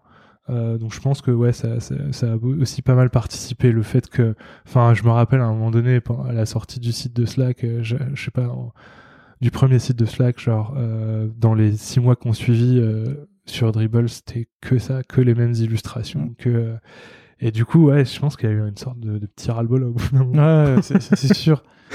Et, du coup, toi, t'as de la chance, t'es arrivé pile au bon moment. c'est pour ça, tout à l'heure, je disais, je suis un peu opportuniste aussi. C'est que, je sais pas, enfin, c'est arrivé. Euh, effectivement, je venais de me remettre vraiment dans la 3D et tout. Et, et le truc a décollé. Je dis, bon, bah, vas-y, je fonce là-dedans, quoi. J'aurais très bien pu continuer à, à, faire plus ce que je faisais, c'est-à-dire euh, plus du site, euh, du site marketing, etc. Mais je me suis dit, non, j'ai envie de passer un peu de temps à faire ça. Euh, et aujourd'hui, je me suis retrouve, je me retrouve un peu bloqué là-dedans, où, à chaque fois que j'ai un nouveau projet, j'essaye de dire non, mais je fais pas que de la 3D, je fais aussi. Euh, mais en fait, c'est un peu ce qui s'était passé avec Specify et, Maze. Au final, c'est que bah ils m'ont contacté à la base pour le site et, pas pour la 3D. Et euh, moi, j'ai ramené le côté 3D, mais j'avais trouvé ça super intéressant de pouvoir faire les deux. Euh, c'est toi qui as conceptualisé le, site de Maze et de. Ouais, on, l'a fait. Bien entendu, on l'a fait ensemble hein, avec, avec les équipes. Mais je trouvais ça super intéressant de pouvoir faire et, euh, et la UI du site et aussi euh, toute la partie illustrative parce que sur, bah, sur Maze, par exemple, ça m'a permis de réfléchir à un héros qui soit bien intégré à ce que je voulais faire et, et vraiment de raconter une story que. Ben, c'est vrai que c'est un peu plus simple de le définir quand c'est un peu toi qui as tout le bah, qui a tout, tout, tout, le sujet, entre guillemets, quoi. Donc voilà. Mais euh, Et chose qui, par exemple, sur, euh, bah, sur Launcher, euh, pour le coup, on m'a contacté que pour la 3D. après, c'est super bien passé. Hein. Ils avaient des très, des, des, très bons éléments en design, donc c'est la collaboration a, très bien, a très bien fonctionné. Mais pour le coup, là, j'intervenais que sur, que sur, le, que sur, que sur la 3D. Ok je ne sais plus par où prendre, par prendre mes questions puisque c'est on a abordé tout à la fois. Je, je c'était un peu les, questions que je voulais te poser parce que tu es vraiment le premier euh, freelance. Enfin, freelance. Maintenant, tu as une agence, mais et dans l'épisode d'avant, j'ai eu Loïc qui a fait pas mal de freelancing aussi euh, de chez Malte. Et euh, aujourd'hui, justement, c'était la question que je me posais, c'est comment ça se passe quand tu as un client qui te propose une mission, qui arrive et qui te dit je veux des îles 3D, mais en fait, tu m'as un peu répondu à la question tu réfléchis en fait à son besoin avant. Ouais. Tu gardes toujours cette. J'ai l'impression qu'il garde un peu cette patte euh, recherche en amont. Ouais, j'essaye toujours de. Bah, c'est toujours un peu le côté qui, me plaisait dans, dans le, le côté DA et peut-être plus branding à proprement parler. C'est-à-dire que j'essaye toujours de creuser un peu et de savoir si au final c'est la meilleure des solutions et si euh, euh, par l'identité qu'ils ont déjà posée, est-ce que ça correspond euh, vraiment à ça? Et il y avait un, autre truc aussi sur lequel je les mettais assez en garde. Euh, c'est moins vrai maintenant parce qu'il y a de plus en plus de designers qui se mettent à la 3D. Mais je sais que ça a été un peu le cas avec Maze quand on a posé euh, la, bah, la, DA entre guillemets de Maze et qu'on a commencé à faire de la 3D. Bah, Jonathan, le CEO, il a eu un peu de mal derrière. moi, j'étais pas forcément dispo. Et quand il a constitué ses équipes, il faut savoir que Maze, ça a, grand, ça a grandi à assez vite. Euh, là, je crois qu'ils sont. J'ai parlé à Jonathan il y a pas très longtemps. Ils étaient, je crois qu'ils sont une vingtaine maintenant. Ah ouais, ça va vite. Et ouais, ça va très vite. bah, le produit est vraiment, euh, vraiment génial. Et en fait, euh, le, premier le problème qui s'est posé aussi, c'est de se dire, ok, mais qui va reprendre en interne euh, le côté 3D Donc, euh, quand je dis c'est moins le cas aujourd'hui, c'est qu'il y a de plus en plus de, de designers qui s'intéressent à la 3D et qui font de la 3D, donc c'est plus vraiment un problème. Mais c'était un truc à prendre en compte quand même, c'est-à-dire que si on pose un truc et que plus personne derrière n'est capable de produire et de reprendre la chose, ben c'est un peu compliqué quoi. Donc euh, ça c'était aussi un truc sur lequel j'essayais de mettre en garde les clients quoi. C'était pas juste faire de la 3D pour faire de la 3D, c'est voilà. Mais bon, c'est après je comprends, c'est vrai que beaucoup de gens, enfin beaucoup de clients le contactent en disant ouais, on adore cette trend 3D, etc. Après, je j'essaye toujours de leur dire euh, ok, enfin si on fait de la 3D, euh, ok, je veux bien qu'on fasse de la 3D, mais parce que j'ai pas mal de clients qui me disent on aimerait bien des trucs à la alors c'est là où je dis stop. et ce que j'aime, je j'aime pas trop qu'on me dise je veux un truc à la, euh, je sais pas, à la Specify ou à la Maze. Je préfère qu'on Là, on travaille bah, avec Celia, qui est là aussi, euh, qui fait de la 3D, qui est en freelance. Euh, on travaille pour un, client qui s'appelle Polywork. Euh, je peux pas en dire vraiment plus parce a bon, c'est des contrats il, il suffit de passer sur ton Twitter pour voir un peu ce qui se passe en ce moment. C'est ça. Et en fait, ben c'est en fait c'est un peu le genre de client qu'on aime bien avoir parce que ils nous disent, ok, vous avez un peu le champ libre. Y a, pas, ils, ils nous sont pas arrivés avec un truc en disant, on veut euh, ce style, on veut ce style. Ils sont arrivés en disant, euh, on aime bien la 3D. euh, on pense que notre notre style, enfin notre manière de communiquer, la 3D, ça peut fonctionner. Donc et après, bah faites ce que vous voulez. et ça, c'est cool. Et, et du coup, comment tu fais pour avoir tout ce processus créatif de... Alors là, on va... Tu peux pas en dire trop, mais par exemple pour Specify ou pour, Ouais. ou pour Maze, comment tu, tu crées justement euh, tout ça? Comment tu... J'ai un exemple qui me revient en fait, c'est euh, Loïc, encore dans l'épisode 4, qui Ouais. disait que... euh, ou Julien dans l'épisode 1 d'Ornicar, qui internalisait vachement Ouais. euh, tout ce qui est création de marque, DA et tout ça. Là, finalement, tu es une agence, donc tu arrives en extérieur. Comment tu fais pour avoir ce processus créatif de, de créer le site, de créer les illustrations et que ça colle parfaitement à la marque, sachant que toi-même, tu fais pas partie de, Ouais. de l'entreprise Alors, je pense que jusque-là, j'ai eu de la chance, entre guillemets, euh, parce que je suis arrivé à un moment où il n'y avait pas grand-chose de créé, en fait. Euh, au Specify, il n'y avait rien. Euh, C'est simple, on, on est parti de zéro. Donc, en fait, euh, j'avais pas d'éléments à réutiliser. Euh, C'était un peu à nous de trouver quoi faire. Euh, on, a, on a quand même mis un peu de temps à trouver le bon équilibre, etc. Euh, au tout début, il y a eu pas mal de soucis, genre tout ce qui est, enfin, les couleurs, etc. Et le côté vraiment euh, pâte à modeler, enfin, euh, clé, etc. Ça faisait. euh, Au début, on, on a hésité à sortir le site tel quel. Ça faisait trop enfantin. Et c'est souvent un truc qui revient avec la 3D euh, et le style, ce style d'illustration, c'est que ouais, c'est c'est un peu trop plaido quoi. Euh, et ouais, je disais, c'est c'est un peu, j'ai un peu eu de la chance dans le sens où bah sur Specify, il y avait vraiment rien de créé. Sur Maze, euh, bah, Jonathan avait déjà posé des bases, que ce soit au niveau des, des couleurs et des, des styles de texte, etc. Mais en termes d'illustration, il y avait rien. Donc en fait, euh, bon bah je me suis raccroché à ce qu'il y avait, puis on a essayé de le développer en allant. Euh, là, bah, sur Polywork, c'est un peu la même chose. Il y a, il y a, à part un logo et un, une charte de couleurs, on n'a pas grand chose. Et si on prend Zenly? Alors, si on prend Zenly, euh, bah, sur Zenly, il y avait quelque chose. Euh, il y avait déjà quelque chose de, très, de bien établi. Et il y avait un univers, en tout cas, dans l'application et même dans la, la façon d'utiliser et tout, qui était vraiment une approche très colorée et très playful. Euh, chose qui collait à 200% avec une approche 3D, euh, enfin avec ce qu'on a, ce qu'on a fait sur le site au final.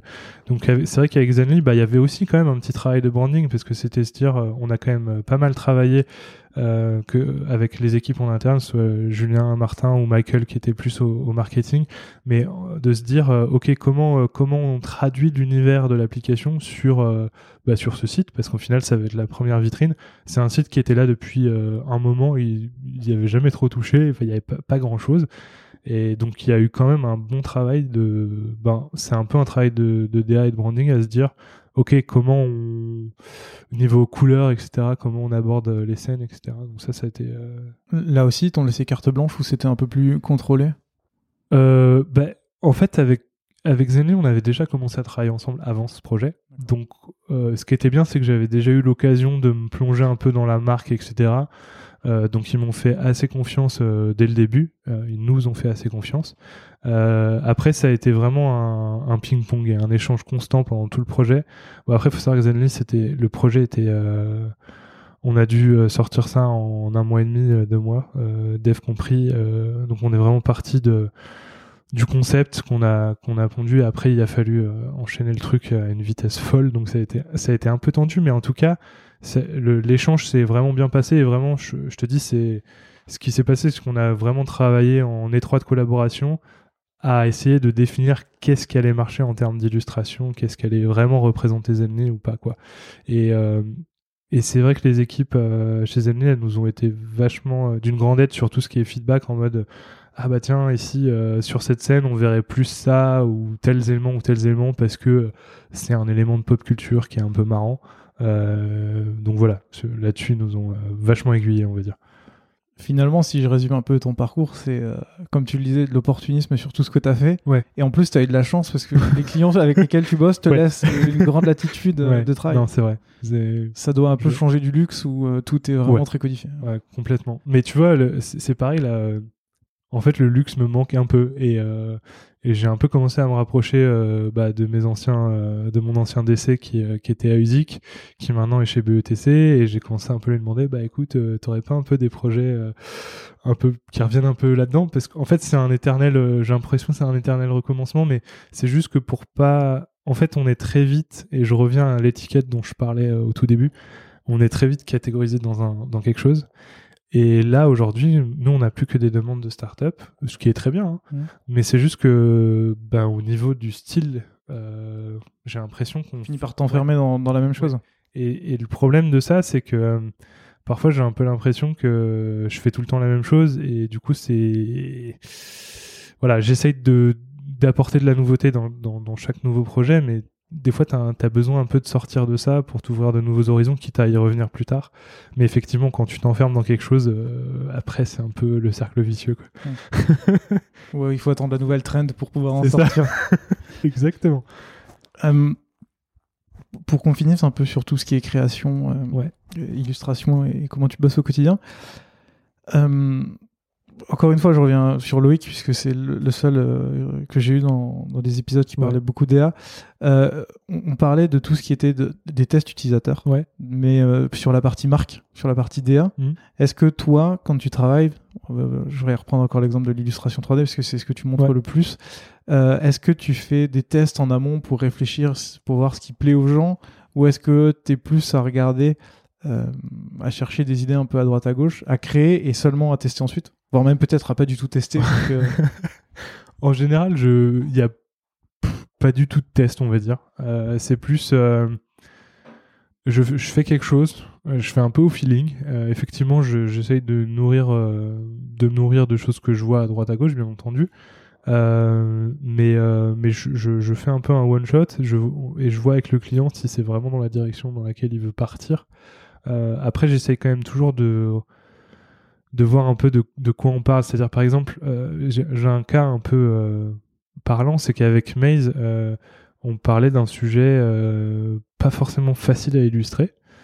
Et, j'aime bien être attaché au fait que l'illustration, elle peut être jolie, mais il faut aussi qu'elle ait du sens. Et c'est un peu ce qui s'est passé avec Maze, c'est qu'on s'était dit, ok, Maze, on parle de, bah de, de, de test utilisateur finalement, euh, et de, quel, chemin va prendre un utilisateur, etc. Et euh, c'est en ça que la, la toute première version qu'on avait fait, on s'était vraiment basé sur le nom Maze, et on s'était dit, ok, bon bah l'utilisateur est dans un labyrinthe, euh, et on va représenter ça de manière dans les illustrations et montrer quel chemin il va prendre pour sortir de ce labyrinthe. Donc c'était vraiment parti de ça.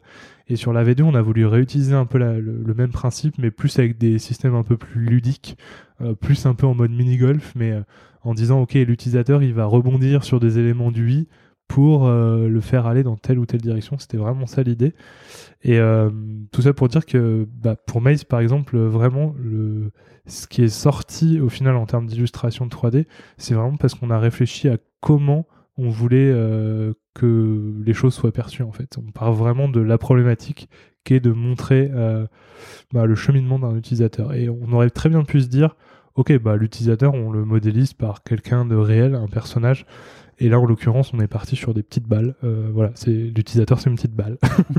Donc il y a un niveau d'abstraction qu'on s'est permis et qui au final fait que ben, si on était parti sur des persos qui bougeaient des éléments du i, euh, ben, on serait retrouvé encore une fois dans quelque chose euh, qu'on avait déjà vu qui n'était pas forcément différenciant. Et voilà. Donc, euh, alors, ça marche pas pour tous les projets. hein. Là, là, ça a fonctionné. Euh, bon, parfois c'est un peu plus compliqué, mais euh, voilà. Top. Euh, depuis tout à l'heure, on parle de toi. On parle de toi en tant que freelance. Ouais. Pourtant, tu as monté une agence, Ouais. RV Studio. Qu'est-ce qui fait que. Quel est le cheminement qui t'a fait dire j'ai fait des agences, je reviens en France, je deviens freelance et en fait je remonte une agence? Eh ben, très bonne question. Euh, je pense que ce qui, ce qui a déclenché le- la chose, c'est euh, c'est ce dont on parlait un peu avant, c'est qu'en fait, en tant que personne, euh, je trouve ça très compliqué de multiplier les casquettes, alors qu'en tant qu'agence, euh, c'est un peu plus simple de dire, voilà, on est un studio de créa, on fait ça, ça, ça, ça. Euh, et en tant que personne, tout de suite... euh, j'ai réfléchi à des stratégies, hein. limite prendre des, des, sortes de pseudonymes en mode bon bah voilà, ce pseudo-là il fait ça et ce pseudo-là il fait ça. Finalement, Hervé c'est un prénom, c'est aussi un pseudo. et oui, c'est le, composé de, de, de, Romain et Vincent, donc les, les, premières lettres. et en fait, bah il y, avait aussi il y avait aussi l'envie de ouais de, de, créer une structure justement pour pouvoir accueillir des, des projets de type différents. et puis aussi, je sais pas, il y a moi, j'ai toujours aimé les agences. Hein. J'ai toujours aimé travailler en agence. J'ai jamais voulu euh, bosser directement pour un client. Pourquoi? Bah, je pense que c'est pour la même raison que tous les gens qui travaillent en agence. C'est que la diversité des projets et le fait de switcher d'un projet à l'autre. Euh, c'est-à-dire, je, je, me, je me vois pas travailler euh, plus de, on va dire, six mois sur un même projet. même si je comprends très bien qu'il peut y avoir comment dire, euh, quelque chose de très intéressant à voir grandir un produit, par exemple. Mais moi, j'aime tellement, entre guillemets, changer d'univers euh, que bah, je, me sentirais un peu bloqué. Euh, du coup, l'agence, c'est aussi pour ça, c'est aussi pour pouvoir prendre différents types de projets. Là, on vient de gagner un appel d'offres bah, il y a cette semaine pour Gogai. Gogai, c'est un nouveau concept d'hôtellerie donc euh, ils sont partis du constat qu'aujourd'hui les gens allaient plus euh, dans des Airbnb que dans des hôtels, juste parce que l'hôtellerie avait plus grand chose d'original à leur offrir. Chose que je pense ici à Hervé, on, on, rejoint un peu ce, ce, postulat. Ce postulat exactement. Et du coup, c'est pour ça que le projet nous a beaucoup plu.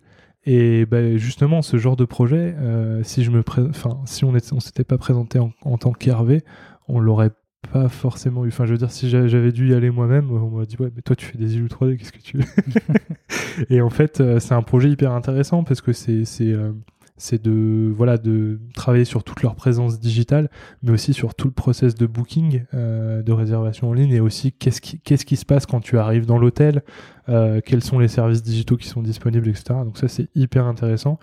Et je pense que l'agence, elle est là aussi, euh, elle est aussi pour ça, pour euh, pouvoir reprendre des projets à un niveau euh, beaucoup plus global que juste faire une petite tâche. et puis ça nous permet aussi, bah voilà, de, de fédérer un peu une, équipe autour de projets. Alors nous, on est trois aujourd'hui. on n'a pas trop réfléchi à des plans de développement pour l'instant, mais on sait que si ça se passe bien, bah voilà, on pourrait être amené à recruter plus. Et puis on aime bien aussi travailler avec des gens, euh, bah par exemple sur Zenly, on a fait appel à Bruno Simon euh, en développement. Euh, bah pour la petite histoire, c'est le développeur qui a fait un, folio qui a bien fonctionné, qui a été pas mal vu avec une petite voiture. que j'essaierai de retrouver, de mettre dans, dans, la description, parce que je, je l'ai testé. Et... Ouais, c'est toi qui l'as designé celui-là? Non, non, non, non, Bruno a tout fait. Bruno a tout fait de A à Z, ce qui est, ce qui est assez hallucinant.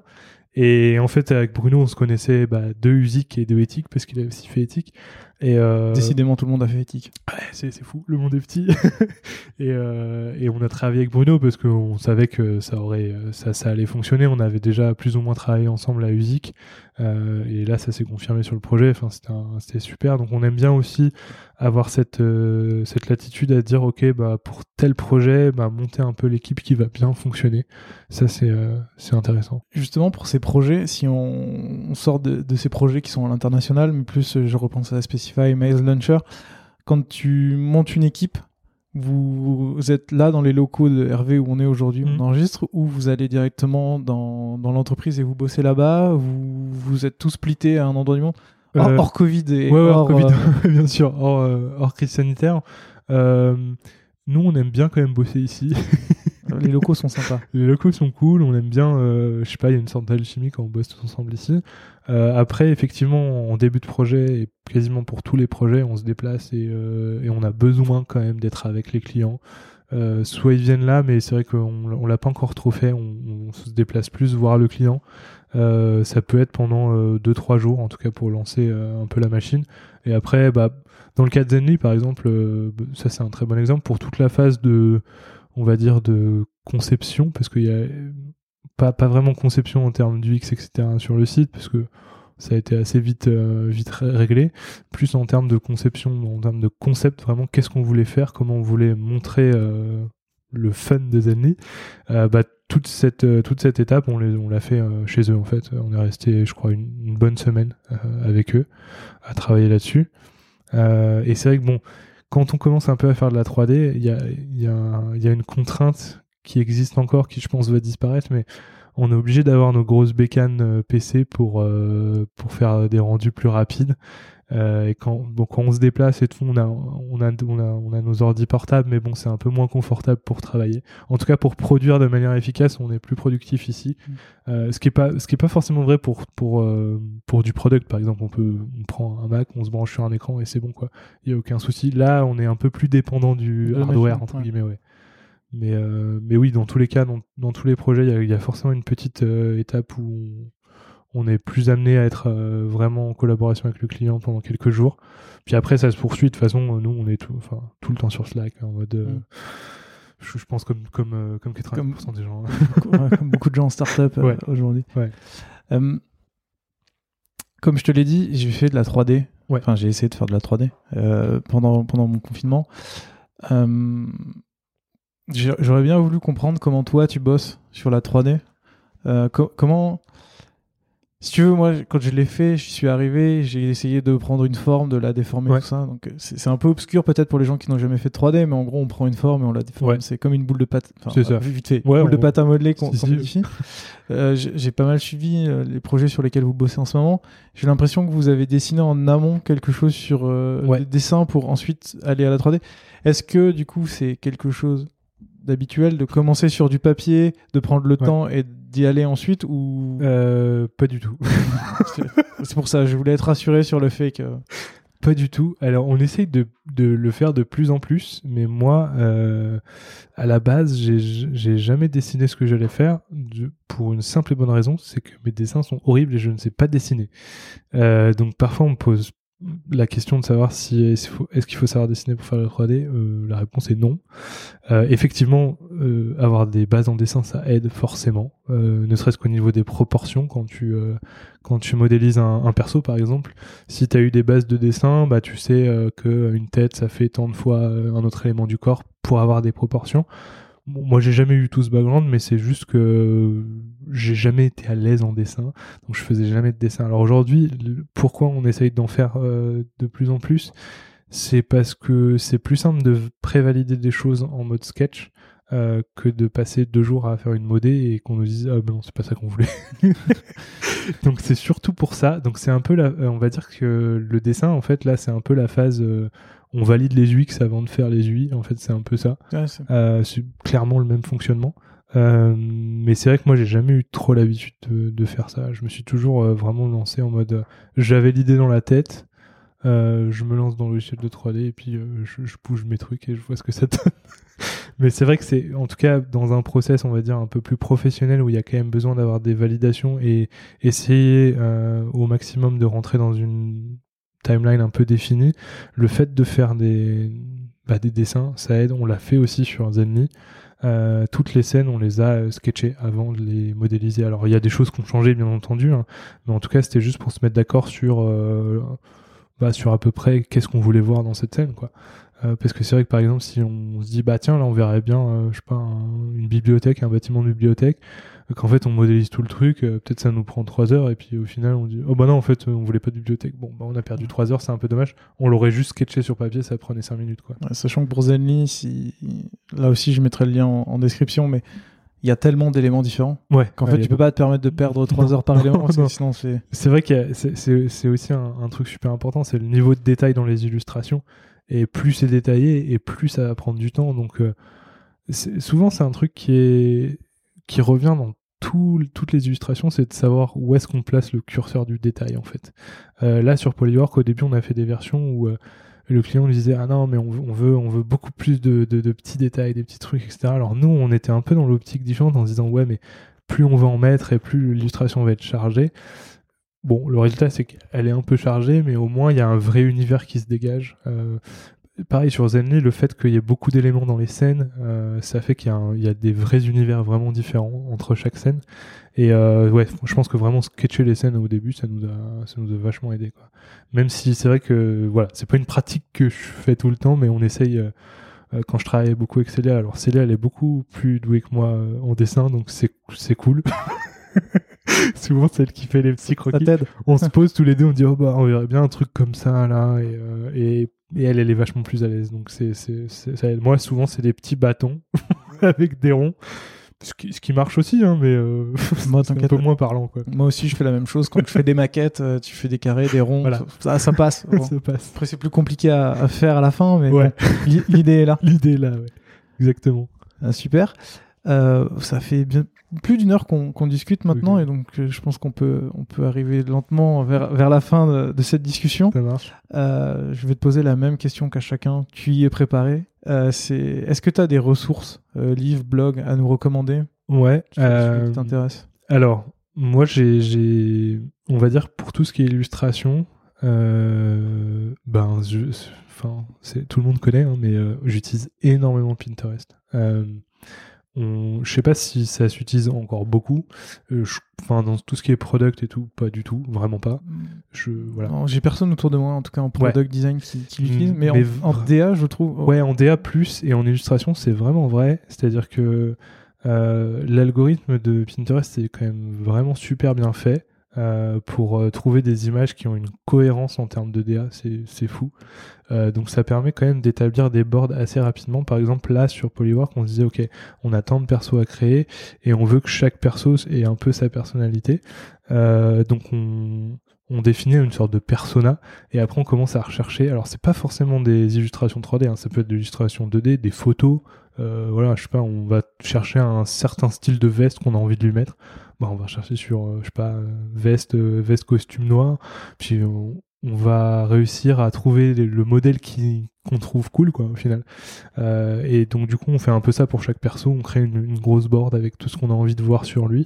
Et c'est vrai pour plein de trucs. Enfin, c'est vrai que Pinterest pour ça, en tout cas pour l'illustration, moi je trouve ça génial. En- Encore Euh, une fois, je, recommande d'aller sur ton Twitter parce qu'on voit justement tout ce travail qu'il y a autour de Polywork. Ouais. Et euh, de ces petits personnages, on voit vraiment le travail de recherche qui a été fait, puisque vous leur donnez des petits noms, Ouais. des, des types de personnages, qui sait.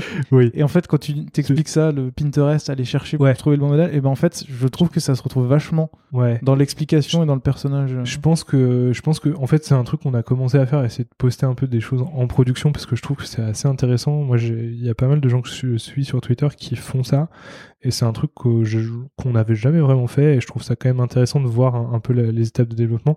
Effectivement, les boards qu'on a fait, je pense que quand il y a sûrement on fera un case de ça à la fin et j'aimerais bien que même si elles sont hyper brouillons, qu'on les montre parce que vraiment on a euh, une board pour chaque type de perso et euh, et c'est ce qui nous a aidé un peu à définir les persos. Donc ça, je, je pense qu'on va le publier à la fin, vraiment. Euh, voilà. Après, en, en termes bon, d'autres euh, inspirations, Alors attends, je me permets juste de rebondir sur ce que Ouais. tu viens de dire.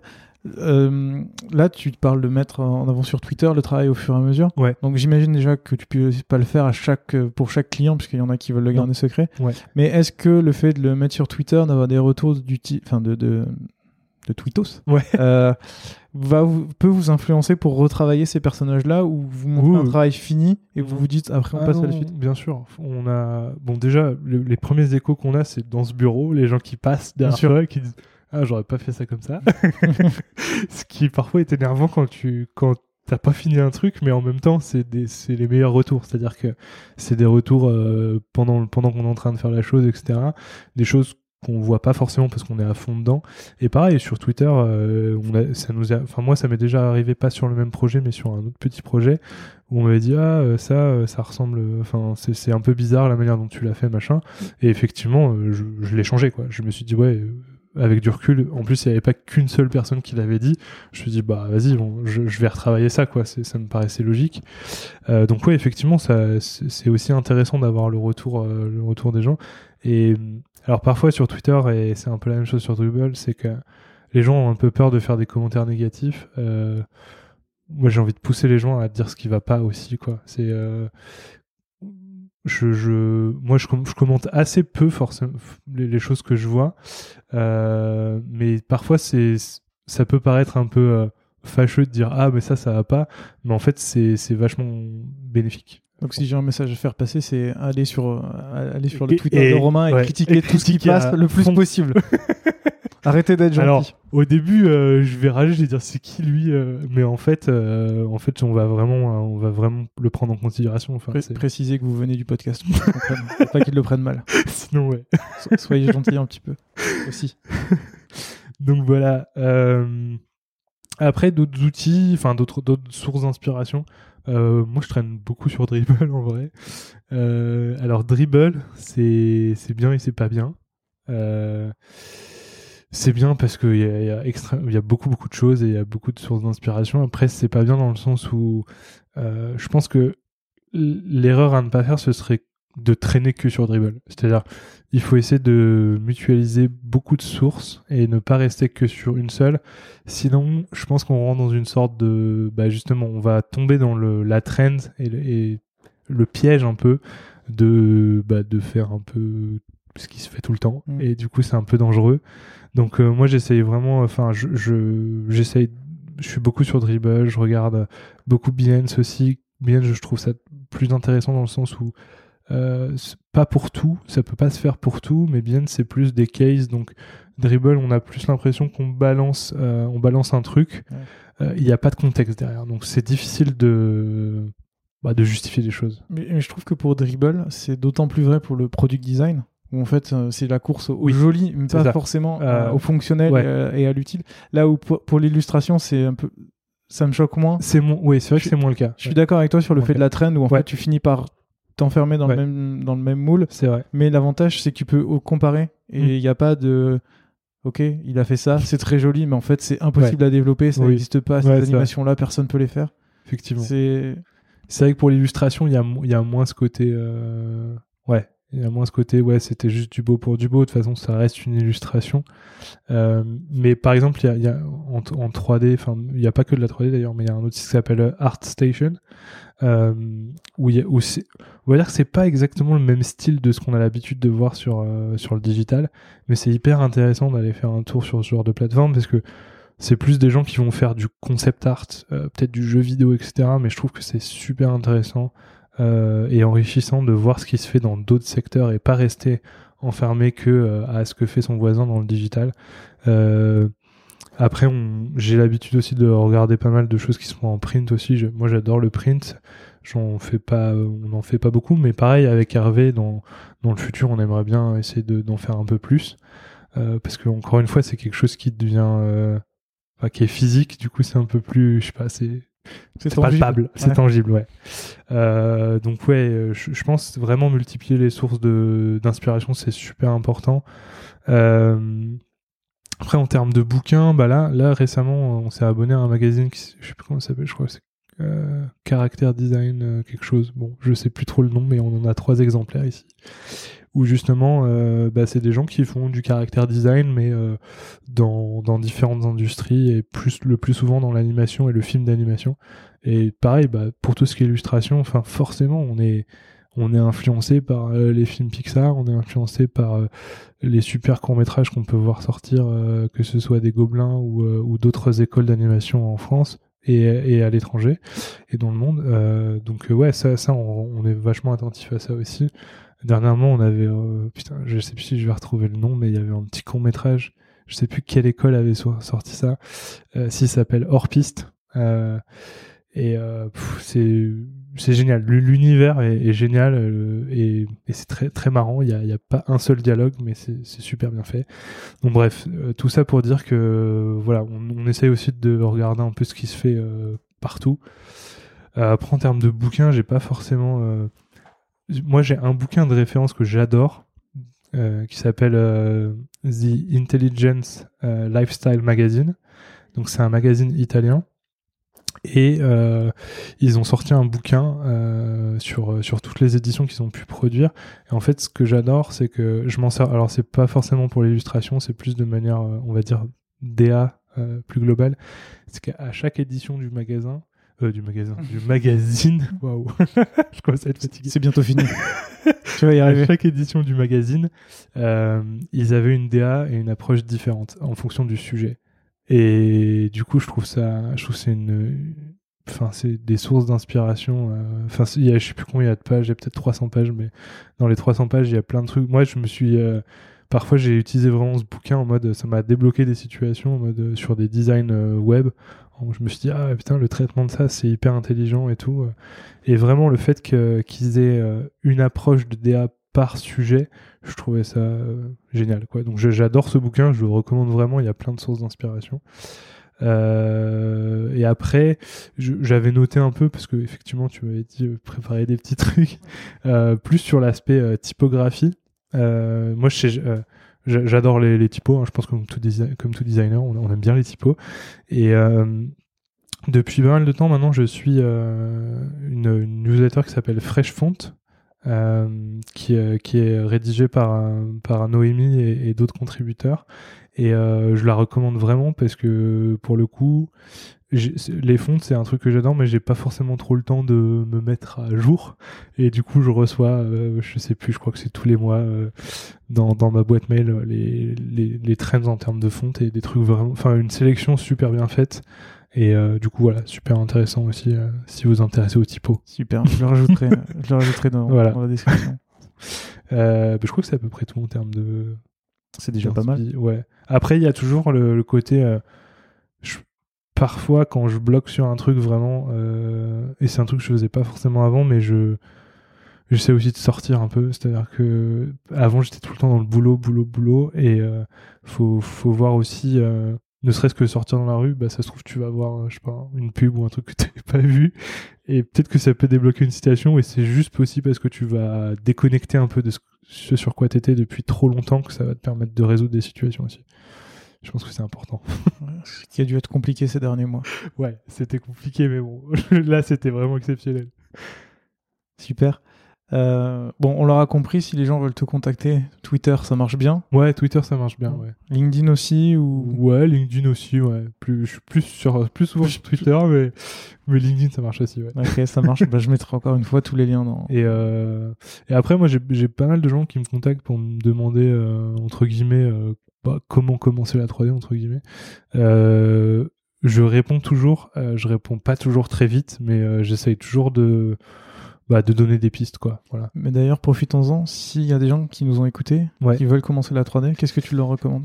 Bah disons que alors euh, déjà comme je disais tout à l'heure je pense que si je devais commencer la 3D aujourd'hui je partirais plutôt en termes de logiciel sur Blender que sur Cinema 4D euh, pour les raisons qu'on a citées un peu avant. Euh, donc pour alors c'est là où je suis un peu moins calé en Blender parce que moi j'ai beaucoup de C4D. Je vais juste parler de C4D deux minutes quand même. C'est euh, si vous voulez vous mettre vraiment à la 3D avec C4D, il y a cette formation qui s'appelle 3D for Designer qui est assez connue et je la recommande pas pour l'avoir forcément fait mais pour avoir vu des gens qui l'ont fait.